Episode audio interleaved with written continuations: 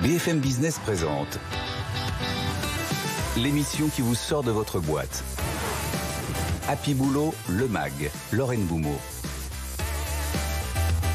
Bonjour à toutes et à tous, bienvenue dans votre émission Happy Boulot, le MAG. Au programme de cet épisode, on va parler du spatial. Nous aurons un entretien exclusif avec Liliane Sébas, qui est la DRH du CNES, le Centre d'études spatiales.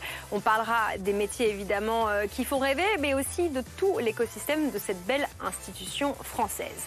Ensuite, le sujet, ce sera la diversité, ou plutôt les diversités. On zoomera sur le secteur de la tech qui n'est pourtant pas dans l'esprit collectif endroit particulièrement plein de diversité, mais on relèvera quelques bonnes pratiques avec Anthony Babkin, le fondateur de Diversity Days et un gros investisseur, euh, Benoît Grossman, qui est membre du comité exécutif de Raseo. Et puis pour finir, on parlera de souveraineté euh, numérique. Quels outils existent déjà et sont déjà euh, au service des entreprises pour un petit peu plus de souveraineté? Vous verrez, la solution, c'est pas forcément le 100% français, mais c'est un panaché de solutions françaises, américaines et d'ailleurs. BFM Business, Happy Boulot, le MAG, l'exécutif de la semaine. Notre invité pour euh, démarrer notre émission, c'est une DRH dans un univers qui fait rêver. Nous sommes avec Liliane Sébastien. Bonjour Liliane. Bonjour Lorraine. Vous êtes la directrice des ressources humaines du CNES, du Centre national d'études spatiales. Et on peut le dire, l'espace est à l'actualité et particulièrement les astronautes français. Alors avec vous, on va zoomer un petit peu sur votre entreprise, le CNES. Et pour démarrer, je voudrais vous demander, est-ce que vous rêviez de travailler dans le spatial quand vous étiez petite Non, ça c'était c'est le rêve de ma fille, mais c'est pas le mien. Euh, non, mon rêve était clairement de travailler dans les relations humaines. Euh, il s'avère que ça a été une magnifique opportunité d'entrer au CNES en commençant par la Guyane. Donc, euh, donc voilà, c'était vraiment les relations humaines. Et ensuite, le CNES est devenu une, un rêve en lui-même parce que c'est vraiment l'occasion de faire des, des ressources humaines comme on peut rarement le faire dans d'autres entreprises. Alors, est-ce que le CNES est une entreprise comme les autres? Décrivez-nous un petit peu ce centre d'études. Alors, une entreprise... Fierté française Oui. Entreprise comme les autres, je pense que oui. Euh, et non. Euh, une entreprise, alors un établissement public d'abord, industriel et commercial. Euh, ça, c'est un peu la présentation institutionnelle. Donc, un établissement, effectivement, qui a une mission de service public qui est particulière, Mhm. puisque c'est effectivement euh, développer l'écosystème spatial et l'ingénierie spatiale. Donc, effectivement, on vient pas tous les jours au CNES, euh, ou en tout cas dans ce type d'entreprise, avec euh, un sens au travail qui est un peu différent de ce qu'on peut connaître ailleurs, avec des missions longues parfois. hein, dans nos comment projets. Ça peut, un projet peut faire 20 ans. euh, c'est de moins en moins C'est inouï dans l'industrie. Avant, on avait le TGV ou le Concorde, mais voilà, mais on est sur des projets long terme, en tout cas dans, dans leur opérationnalité. Et puis, euh, bah, une entreprise comme les autres, parce que ce sont 2500 personnes, euh, hommes et femmes, euh, qui sont au quotidien au CNES avec les mêmes problématiques que, que les autres salariés et selon les régions. Parlez-nous justement des régions où est physiquement implanté le CNES. Alors, d'abord, euh, en région parisienne, nous avons deux établissements. Donc, le siège, euh, qui est au- à Paris-Les-Halles, et puis euh, tout ce qui est autour de la conception des lanceurs et de la préparation du futur, qui est à Doménil. Un centre le plus important en termes d'effectifs qui est à Toulouse, où on sera plutôt sur le- les, les objets, donc le satellite et les projets scientifiques. Et enfin, un dernier centre qui est en Guyane, où on est sur la base spatiale. Alors parlez-nous euh, de vos principales missions en tant que directrice des ressources humaines de cette, euh, de cette entreprise publique. Sur quoi vous travaillez? Alors, euh, moi j'ai envie de dire que je suis, euh, j'ai la chance d'avoir la cerise sur le gâteau en tant que DRH. On est dans un univers euh, où on prépare les compétences de demain. Donc ça c'est le, premier. Alors très facilement, pas nécessairement qui font rêver, mais la data, les, les sujets autour du numérique, euh, très concrètement préparer les profils de demain. Préparer les profils de demain, ce ne sont pas uniquement des profils techniques, ce sont avant tout des soft skills.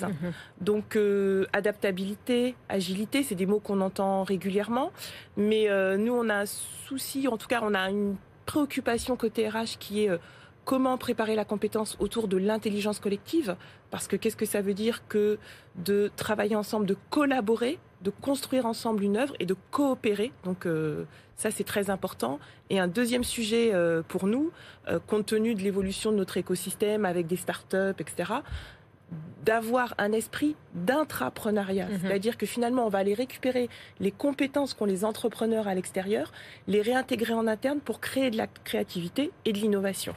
Vous avez un avantage par rapport à beaucoup d'autres entreprises, c'est que on imagine que le CNES est quand même beaucoup associé au sens. Ça veut dire quelque chose quand même d'aller travailler dans le spatial, euh, avec des profils scientifiques, mais pas que. Est-ce que vous avez des problèmes d'engagement? Est-ce que vous avez des problèmes de rétention, j'allais dire, comme les autres?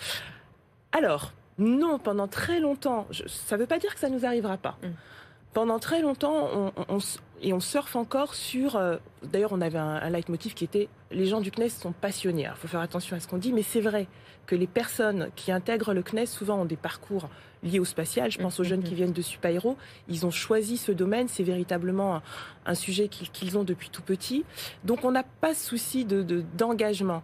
Il n'en demeure pas moins qu'on arrive à un moment où le marché se tend où euh, l'appel des sirènes est important et d'autres entreprises peuvent venir aussi chercher euh, euh, nos, propres jeunes. Je pense à des sujets comme la qualité, etc., où certaines entreprises peuvent être intéressées par nos parcours. Donc, on a un savoir-faire sur qu'est-ce que ça veut dire que de fidéliser et d'être attractif auprès de nos jeunes populations. Pour autant, on doit poursuivre nos efforts à l'avenir parce qu'on sent bien que les générations qui arrivent ne sont pas nécessairement dans les mêmes attentes que les générations que nous avons aujourd'hui euh, avec nous. Donc vous me demandiez ce que c'était que le métier de DRH, mais c'est aussi énormément, en tout cas au CNES, euh, être à l'écoute de ces générations qui arrivent, de leurs attentes en termes d'évolution de carrière, de parcours, de construction de parcours, pour pouvoir les, les accompagner dans les meilleures conditions possibles. Les les personnes qui, qui portent votre entreprise, les stars, les influenceurs euh, du CNES, c'est notamment, euh, on en parle beaucoup en ce moment, c'est Sophie Adenau. Pas facile d'avoir des stars pour représenter son entreprise. Parfois, on oublie que ces stars, ce sont d'abord des scientifiques. Mhm. Comment on évangélise les métiers scientifiques? Vous disiez tout à l'heure, il faut, euh, c'est pas très sexy, mais la data, on en a besoin. Comment vous participez à, à dédramatiser justement euh, la science et le numérique? Alors, je pense qu'on a une mission auprès du grand public auprès du grand public. hein.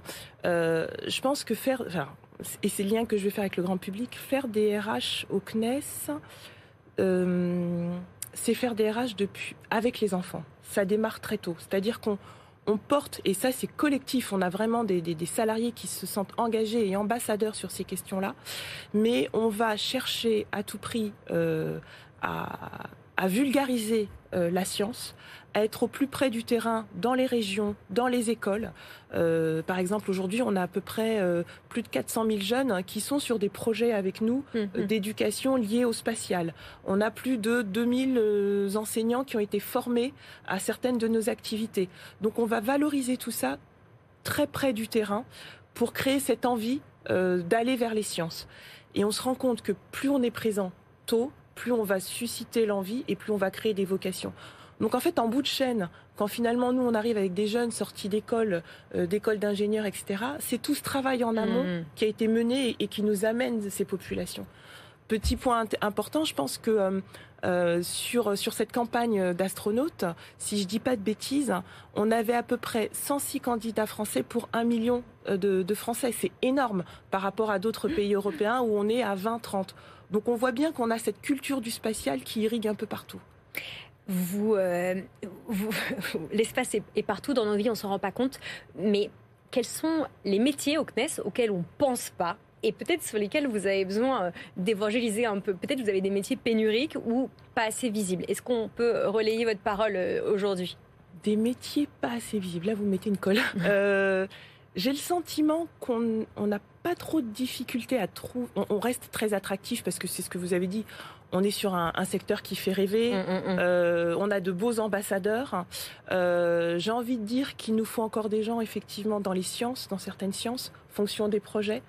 Euh, mon petit message peut-être ce sera plus de femmes Mm. plus de femmes. On voit bien que les écoles d'ingénieurs aujourd'hui euh, euh, manquent encore de, de jeunes femmes. Et ça, c'est une vraie difficulté que de travailler la mixité. C'est avant tout des métiers, on est à, à 37% de femmes, c'est encore trop peu. euh, pour ce genre d'activité et plus on aura de la diversité et, et plus on aura de la créativité. Donc voilà, j'ai presque envie de dire on, on touche à plein de métiers parce qu'on est sur un secteur qui est qui va de bout en bout depuis euh, le moment où on va être sur de la science et de l'exploration jusqu'au moment où on va industrialiser des produits. Mais il nous faut sur tous ces métiers d'ingénieurs très ouverts et euh, de différents domaines plus de jeunes femmes. C'est une transition parfaite, Liliane. Je vous remercie parce que notre prochain euh, sujet, justement, ce sera euh, la, la diversité, ou j'ai envie de dire les diversités au travail. On va zoomer sur le secteur de la tech. Je vous remercie, euh, Liliane Sebas, d'avoir partagé avec nous votre vie quotidienne de DRH au CNES. Et puis, vous avez entendu plus de femmes et puis le temps long. Ça aussi, c'est important. BFM Business. Happy Boulot, le MAG. Better Together. Nous allons maintenant parler de diversité, diversité au pluriel, avec deux personnes. La première, c'est Anthony Babkin. Bonjour Anthony. Bonjour Lorraine. Merci d'être avec nous. Vous êtes le cofondateur de Diversity Days, une association française d'égalité euh, des chances dans le numérique. Et nous sommes avec un, investisseur, Benoît euh, Grossman. Bonjour Benoît. Bonjour. Vous êtes euh, membre du comité exécutif de Raseo. Vous êtes particulièrement en charge de ce qu'on appelle du venture et du gross. Avec vous, on va zoomer, vous l'aurez compris, sur la tech. On va se demander si le secteur de la technologie en France a des bonnes pratiques à partager avec nous en termes de diversité en entreprise. Alors d'abord, Anthony, petit exercice de définition. Qu'est-ce que c'est là les diversités? Oh, définition euh, complexe parce que chacun a la sienne. En revanche, si on reste dans le cadre de l'entreprise, moi j'aime bien rappeler qu'il y a 25 critères aujourd'hui de discrimination en France. Euh, ça peut être lié à son origine sociale, géographique, ethnique, culturelle. On peut en ajouter d'autres. L'âge, le genre en font partie. Et donc finalement, c'est comment on fait cette diversité quelque chose qui au boulot est vécu comme quelque chose de positif, euh, donc qui inclut et qui n'exclut pas, parce que la différence de l'inclusion, c'est l'exclusion. Donc j'aime bien opposer ces deux mots pour rappeler aussi ce qu'est une politique d'inclusion, et c'est de faire en sorte que aujourd'hui, à minima, l'entreprise euh, ne soit pas discriminante et euh, discriminatoire, et encore plus qu'elle inclut ces diversités-là. Ça veut dire proactivement. Est-ce qu'on est sûr qu'il y a une, équité salariale entre les hommes et les femmes? Est-ce qu'on est sûr pour une personne en situation de handicap qu'elle a toutes ses chances et que son emploi est accessible? Est-ce qu'on fait en sorte qu'aujourd'hui, parce que euh, on est euh, identifié comme une personne LGBTQIA+, on ne va pas être discriminé sur la base de ses orientations? Voilà, c'est tout ce que l'entreprise va faire proactivement pour que la personne se sente à sa place et bien dans son job. Benoît, vous êtes à la tête d'un énorme fonds d'investissement. Vous avez euh, plus de 30 milliards euh, sous gestion, 500 entreprises dans votre portefeuille. Qu'est-ce que c'est la diversité dans votre portefeuille chez Raseo La diversité, elle doit, s'exercer à deux niveaux dans nos, dans nos boîtes sous-jacentes, hein, nos 500 portfolios compagnies auxquels vous faisiez allusion, et également dans nos équipes d'investissement. Parce qu'il faut savoir que ceux qui choisissent euh, les portfolios compagnies, donc les boîtes sous-jacentes, ce sont les équipes d'investissement. Donc la diversité, elle commence déjà dans nos équipes d'investissement. Et là, je dois dire qu'on ne fait pas très fort. On a du boulot à rattraper et qui doit également, bien sûr, s'appliquer dans nos sociétés du, portefeuille. Et également, il y a beaucoup de boulot encore à faire. Je crois qu'on est on est plutôt parmi les bons élèves chez Orazo, mais il reste encore beaucoup à faire. De toute façon, c'est un, combat sans fin. On n'est jamais satisfait. Alors, ceux qui nous écoutent et qui nous regardent vont nous dire mais pourquoi zoomer sur la tech? Dans beaucoup euh, d'esprits, euh, les startups, les scale-up, c'est euh, incarné par des jeunes gens, plutôt des hommes, plutôt des gens issus des grandes écoles, plutôt jeunes. Est-ce que c'est vraiment ça la tech? Le portrait robot aujourd'hui, on le sait, c'est plutôt un, homme blanc, euh, plutôt grande école, euh, CSP+, parisien, je pourrais, ou grande ville, je pourrais ajouter plein de critères. Et plutôt que de construire par opposition, on a fait une étude avec euh, l'association Diversity Days et nos partenaires, en l'occurrence, et PwC, pour montrer finalement qu'est-ce qui bloque euh, d'où viennent les blocages et comment on se retrouve avec un écosystème French Tech qui est très euh, endogame, euh, où on va retrouver en effet beaucoup d'hommes, l'absence de femmes qui est très notable depuis des années, mais surtout lorsqu'on rentre dans la question des diversités avec un grand S, c'est des femmes de couleur, des femmes en situation de handicap, des personnes qui de plus de 30 ans ou 35 ans. Donc on a remarqué quelque chose, c'est qu'aujourd'hui, déjà le portrait robot de l'entrepreneur qui vient souvent un peu des mêmes écoles fait que on assiste à une espèce de reproduction des élites ou reproduction de classe avec des gens qui vont recruter dans leurs mêmes écoles, qui vont coopter. Euh, évidemment, on est au début de sa boîte, on veut aller vite, on, recrute des gens qui nous ressemblent. C'est peut-être ce que ferait n'importe quel entrepreneur, mais le moment venu où l'entreprise grandit, où elle lève des fonds, eh bien en fait elle est contrainte en rien à recruter un peu différemment et à recruter des gens de son territoire ou à faire un peu différemment euh, de ce qu'elle a pu faire au départ. Et il y a un chiffre qui a été marquant dans cette étude, c'est 39%. 39% euh, des salariés des startups ont déjà vécu une discrimination à l'embauche. C'est-à-dire on est presque à un collaborateur sur deux qui a rejoint cet écosystème qui nous dit j'ai vécu des discriminations. Donc moi j'aime bien euh, montrer du doigt ce paradoxe qu'il y a dans la tech. C'est d'un côté on nous parle beaucoup de pénurie de talents. Mhm. C'est 80 000 talents manquants en 2019 et ça n'a fait qu'évoluer. On parle de 200 000 récemment. Donc les boîtes veulent recruter. Et de l'autre, bah, c'est ces discriminations qui font que on a beaucoup de gens qui s'autocensurent, qui ne vont plus vers ce domaine parce qu'ils considèrent alors, c'est les deux critères évoqués, l'âge et le niveau de diplôme. C'est ça les deux premiers freins. C'est les deux freins à identifier, ce qui peut se comprendre aisément. On a plus de 45, on arrive dans un écosystème où la moyenne d'âge, euh, c'est euh, entre 20 et 30 ans. Je rappelle qu'on est senior à Pôle emploi à 45 ans. Exactement. La seniorité commence trop tôt en, France et on ne sait plus reconnaître, euh, on va dire, les expertises et les expériences après 45 ans, considérant que vous n'avez plus l'âge, vous, vous êtes has-been, vous n'avez plus le temps, enfin peu importe, j'ai entendu des choses dans l'écosystème tech parfois qui m'ont rendu dingue. Donc plutôt que de se plaindre, on a créé un mouvement qui s'appelle Take Your Place pour aider les boîtes et euh, avec le soutien des fonds pour aller plus loin, pour permettre à, à des gens différents de rentrer dans cet écosystème. Benoît, parlons business d'un point de vue d'investisseur. Pourquoi est-ce que ça vaut le coup de pousser la diversité? Financièrement, parlons euh, vraiment euh, matériellement. Qu'est-ce que ça change d'avoir des équipes diversifiées? Alors déjà, je crois qu'il y a des statistiques qui ont montré que les sociétés qui étaient plus, plus diverses performaient beaucoup mieux, parce que la diversité, c'est une source de richesse, c'est une banalité ce que j'ai, mais c'est toujours bien de le dire. Et je crois qu'une des plus grandes euh, euh, frein aujourd'hui, c'est la culture du jeunisme qui existe dans nos, dans, nos startups. C'est juste effrayant. On dit autrement, la moyenne d'âge, elle est toujours capée par l'âge du CEO. Alors sachant que le CEO, donc le fondateur, ils sont bien sûr de plus en plus jeunes, donc ça donne un espèce de cap. Et moi, je suis surpris. On n'est même pas senior à partir de 45 ans. À 35 ans, euh, beaucoup de gens ont du mal à se retrouver dans l'environnement startup. Et moi, juste pour une petite anecdote, c'est important les anecdotes. Je faisais la réflexion il n'y a pas si longtemps que ça un, fondateur de start-up auquel je disais ça serait bien d'embaucher un peu des gens un peu plus seniors. Il m'a répondu euh, euh, l'expérience, c'est l'intelligence des cons. Il faut quand même la sortir celle-là. Voilà. vous avez mis des billes dans cette boîte Non, non, non. Voilà. Euh, voilà. Et la culture du jeunisme, c'est il faut, faut, faut, absolument lutter contre ça parce que ça exclut une grande partie de la population, bien sûr, qui est qui, est tout à fait capable de travailler dans cet environnement. Et cette culture jeunip est assez effrayante. Alors en plus, il y a la culture des diplômes. Moi, je dis toujours, c'est pas moi qui dis, c'est un ancien ministre du numérique qui dit que les, les fondateurs de start-up, ce sont des mâles blancs qui ont grandi rive gauche et qui ont fait leurs études à Jean Josas. Jean Josas, c'est une vie très agréable. Mais c'est le siège d'HEC, précisons pour. Oui, note de la rédaction. voilà.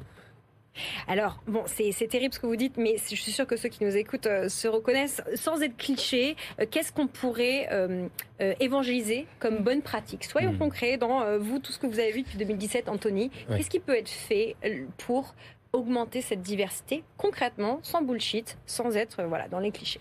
Merci déjà de, commencer par, euh, par ce morceau-là parce que à chaque fois on se dit quelles sont les solutions parce que bah, le, constat maintenant on le, fait tous. Euh, il y a maintenant deux ans avec la Fondation Mosaïque, on s'est dit euh, allions nos forces pour aider des talents très divers à aller vers ces métiers-là et surtout pour accompagner ces boîtes qui malheureusement aujourd'hui n'ont pas pris en main ces pratiques euh, de diversité et d'inclusion. Et donc c'est en cela qu'on a créé le mouvement Take Your Place, donc avec le soutien des fonds. 12 fonds euh, nous ont apporté leur soutien récemment en prenant des engagements concrets. Take Your Place, c'est quoi? Euh, Je le vois un peu comme une espèce de grosse boîte à outils. En fait, on y adhère pendant un an. Donc, on est une boîte tech, on est un fonds, on est une entreprise tech euh, en, pleine croissance ou au tout début. Et l'objectif, c'est pendant ces un an d'adhésion, plein de choses. La première, faire un bilan, euh, c'est-à-dire un bilan chiffré, ce qu'on appelle nous une empreinte diversité avec des plateformes comme Mixity ou Mini2, qui sont des plateformes avec lesquelles on travaille. L'objectif, c'est poser un constat de départ, comme un mini audit. Où est-ce qu'on en est sur nos enjeux de diversité et inclusion? À quoi ressemble notre entreprise? Qu'est-ce qui manque dans notre boîte? Deuxième chose, changer les pratiques en formant abondamment les gens. Il mm. faut former les managers, il faut former les intermédiaires, il faut former le top exécutif aussi reposer le cadre réglementaire. Euh, c'est quoi euh, l'égalité femmes-hommes Et surtout qu'on a réussi à faire évoluer le cadre réglementaire. Oui, il commence à y avoir pas mal d'outils dans la boîte à outils en fait. Hein. Exactement. Et le Next 40 French Tech 120 s'est doté de nouveaux critères. Donc ça, c'est un super, euh, un super point fort de notre action. Le Next 40 et French Tech 120 pour en faire partie. Maintenant, n'importe quelle boîte devra faire son empreinte, donc son l'index égalité femmes-hommes, et devra aussi remplir des critères de diversité et d'inclusion. Donc, on mesure, on forme, on passe à l'action aussi avec des experts qui sont recommandés par notre, euh, réseau Take Your Place. Et ensuite, ben, on rencontre des candidats différents. Sur la base de critères sociaux, comme c'est très bien le faire Mosaïque, en ayant des talents des quartiers aux zones rurales, ou en travaillant par exemple avec une plateforme, nous, comme Hello Handicap, euh, donc qui est une plateforme de recrutement avec euh, plein de talents en situation de handicap. L'objectif, c'est ouvrir les vannes. Et surtout, si on ne le fait pas en changeant pas un peu les règles du jeu, ça ne fonctionnera pas. Benoît, un mot peut-être pour conclure. Dans l'univers du capital risque, dans l'univers euh, du VC, on, voit quand même plus de femmes. Est-ce que vous avez une note positive sur laquelle conclure?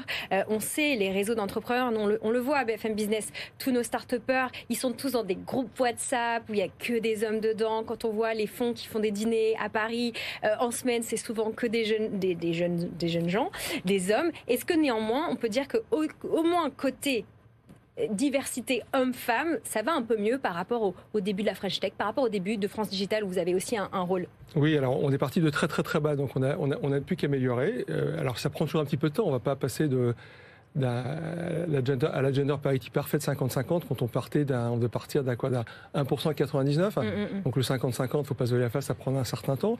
Mais je crois que ce qui est important, c'est le chemin pour y arriver. Comme on dit, la dérivée est importante et on, est, on est dans le bon chemin. Euh, et puis je crois que beaucoup de fonds ont fait beaucoup de progrès. Toujours pareil, on mesure également. C'est une charte qui avait été lancée il y a quelques années, SISTA, c'est de, promouvoir euh, l'égalité homme-femme au niveau de l'entrepreneuriat. On a fait beaucoup de progrès, il reste encore beaucoup à faire. On est très fiers. Chez Razo, c'est toujours un, ça a toujours été un sujet qui nous a beaucoup préoccupés. Et euh, voilà, on va, on va continuer dans ce sens-là. Mais pour conclure, comment bah, les médias, on peut un peu mieux porter cette parole Les médias, mais prendre des engagements, je pense que mesurer, la mesure, on en parle aujourd'hui, c'est le sommet de l'inclusion en même temps euh, que cette émission. Euh, beaucoup de dirigeants et dirigeantes parlent de mesurer, donc euh, c'est un, il y a plein de données qui sont accessibles pour l'employeur, le recruteur. Où est-ce qu'on en est? C'est quoi notre degré de maturité? Et comment, après avoir pris des actions, on voit que ça a évolué ou pas? De Prendre le sujet plutôt à froid. Dernier point, moi j'aimerais appeler toutes ces boîtes tech qui nous écoutent ou ces fonds qui ont envie d'aller plus loin à rejoindre ce mouvement Take Your Place. J'en fais la pub parce que je considère que c'est un mouvement non-profit, qu'il euh, corrige des choses, des billets qui sont là depuis trop longtemps dans, la, dans les boîtes tech. Il faut que ça change. J'ai un chiffre à vous donner, c'est qu'aujourd'hui, ça représente 10%. Le monde de la tech représente 10% des emplois en CDI. Donc, si le futur de l'emploi, c'est la tech et les startups, il y a une responsabilité que chaque acteur doit jouer.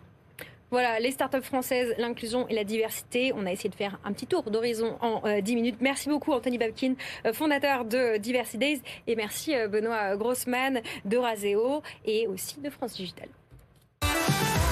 BFM Business. Happy Boulot, le MAG. Business Case. Le cas d'étude de cette semaine, c'est la souveraineté numérique. On en entend tous parler, mais est-ce qu'on sait la définir et surtout quels outils pour la pratiquer au quotidien? C'est le sujet de notre discussion avec Alain Garnier. Bonjour Alain. Bonjour. Fondateur de James Pot, un outil 100% français qui permet de réseauter en entreprise. C'est ça ce que vous faites Bien placé pour parler de souveraineté numérique, vous, vous venez de publier une étude sur cette souveraineté numérique euh, assez édifiante. Donnez-nous deux chiffres pour la résumer. Alors cette étude, hein, c'est auprès des professionnels, ceux qui décident en fait sur l'IT, hein, euh, quels sont les outils qu'on met en place des outils collaboratifs. Et alors, ce qui sort de cette étude, déjà, c'est que plus de 90% des gens sont concernés et trouvent ça très important. Ça, c'est un premier chiffre. Après, par contre, ils sont que la moitié à savoir ce que c'est. Donc euh, c'est quoi vraiment la souveraineté et de pouvoir la définir de manière précise. Et puis ensuite, le troisième chose qui vient, c'est qu'en fait, ils sont beaucoup plus équipés d'outils souverains qu'on imaginait. Hein. Un sur deux, 55% même, euh, a un outil souverain en plus, souvent d'une stack américaine. Alors, rembobinons en arrière. Qu'est-ce que c'est la souveraineté numérique? Bah, la souveraineté numérique, c'est le fait de pouvoir être indépendant et de ne pas mettre tous ses œufs dans le même panier pour des questions à la fois stratégiques, techniques, d'usage, et d'avoir un système sur lequel on a un contrôle complet. Euh, Ça veut dire, j'allume pas mon ordinateur euh, chinois, je n'ouvre pas Google, je n'ouvre pas Microsoft, je n'ouvre pas ah, euh, Slack. Alors, c'est plutôt, je, ne, je, je, je prends différents systèmes. Parce qu'aujourd'hui, on ne peut pas avoir, par exemple, un ordi qui n'est pas chinois, quasiment. C'est quasiment impossible aujourd'hui. Un ordi 100% français, ça n'existe pas, européen, quasiment pas. Voilà. Par contre, on peut ne pas mettre tous ces systèmes dans le même cloud et dans le même fournisseur. On peut ne pas mettre tous ces outils de collaboration dans le même fournisseur. Et il y a des boîtes aujourd'hui, en particulier des grandes boîtes, qui ont tout mis, tout chez un seul fournisseur. Il suffit qu'il y ait un seul problème, quel qu'il soit, contractuel ou autre, euh, ils ont des problèmes. Et point numéro deux, leurs données ne sont pas protégées. Il ne faut pas oublier qu'il y a quand même un grand problème autour de la question des données aujourd'hui qui sont, avec les lois extraterritoriales, pas euh, protégées quand ils sont en particulier chez les Américains ou chez les Chinois. dites-moi où sont vos données, je vous dirai à qui elles appartiennent. Alors vous disiez 50% finalement euh, des entreprises sondées qui utilisent effectivement euh, un ou des outils souverains. Donnez-nous euh, des exemples d'outils souverains dans le quotidien de DSI, de, décisionnaires IT et aussi peut-être plus généralement dans l'entreprise. Le premier qui ressort hein, dans la liste, hein, dans les outils que, souverains qu'ils mettent en place, c'est les intranets. Euh, typiquement des outils comme ce qu'on fait nous d'ailleurs à Genspot. Hein. Euh, pourquoi? Parce qu'en fait les intranets fournis par les Américains sont pas toujours euh, au top, alors qu'en fait les Européens aiment bien le beau. C'est pas pour rien qu'on a la patrie du luxe et de tout ça. Une belle et, mix. Et voilà. Et donc on a aussi des capacités de fabriquer des magnifiques vitrines. Or à un moment donné, quelqu'un qui fait de la com interne, il a besoin de faire du beau. La com RH aujourd'hui, c'est très important aussi pour l'onboarding des nouveaux. Il faut avoir des choses qui leur donnent envie. Et donc c'est là où les outils un peu tristes, bah en fait ils passent pas. Donc là, ça c'est par exemple un exemple typique de prendre pied dans la souveraineté sans être obligé d'abandonner sa fameuse suite Mmh, américaine. mmh, mmh. Un point qui ressort aussi, c'est que les gens l'utilisent non pas parce qu'elles sont meilleures, mais parce qu'elles sont utilisées par tous. Donc c'est un effet vraiment euh, tout simplement de bon allez, je vais pas m'embêter, Ouais. les autres l'ont ça, comme ça si j'envoie un lien pour Microsoft, j'aurai pas de risque. Alors que si je prends autre chose, on va me dire c'est quoi? Donc en fait, il y a aussi un- quelque chose de très grégaire. Et ça nous renvoie l'Europe, c'est aussi les gens qui ont envie de faire les choses différemment. Think different, disait le, le Steve Jobs. Bah, on peut peut-être penser en dehors de la boîte. Et aujourd'hui, c'est, moi, on le voit bien, les boîtes qui choisissent des outils qui soient pas que américains ont plus de créativité. Pourquoi? Parce qu'ils donnent à leurs employés des outils dans le monde digital pour être bah, Une autre boîte dans laquelle réfléchir. Exactement. Alors, pour conclure, un mot. Votre euh, étude, elle a sondé à la fois des entreprises Oui. et privées. Oui. On aimerait, on souhaiterait, ça serait bien que les entreprises publiques soient Oui. le modèle. Dites-nous un truc bien que font les entreprises publiques qui n'est pas encore peut-être très courant dans les entreprises privées. Alors, les entreprises publiques sont beaucoup plus euh, font appel au cloud euh, dit souverain. Par exemple, en proportion, ils font plus appel à OVH, à Scaleway Mhm. ou à Outscale. Il y a même une norme là qui s'appelle Secnum Cloud sur lequel ils vont être même en obligation. Le gouvernement a pris d'ailleurs même euh, des engagements là-dessus. Faut pas oublier qu'aujourd'hui dans l'éducation nationale, hein, suite à une question d'un député, euh, Microsoft 365 n'est plus autorisé à être déployé. Donc euh, il faut voir que là on est dans l'interdiction. On a passé un cran et le secteur public est en train de devenir exemplaire, comme son ministre d'ailleurs qui a bien marqué souveraineté numérique dans son intitulé et d'ailleurs je crois qu'il va dans le bon sens. Voilà, des petites choses qui changent très concrètement, pas que des petites choses, voilà. Je vous renvoie vers cette étude qui est très intéressante et assez digeste, euh, publiée donc par Jamespot et l'Institut euh, Paul Roll. Tout à fait. disponible sur le site web de Jamespot. Et c'est la fin de cette émission. Je vous remercie Alain Garnier d'avoir été avec Merci. nous pour parler rapidement mais efficacement de souveraineté numérique. Je vous rappelle que cette émission est disponible comme les précédentes en vidéo à la demande sur notre site web, mais également euh, en podcast sur l'ensemble des plateformes. Merci à toute l'équipe. Rendez-vous euh, la semaine prochaine pour un nouvel épisode d'Happy Boulot, le mag. BFM Business, Happy Boulot, le MAG. L'émission qui vous sort de votre boîte.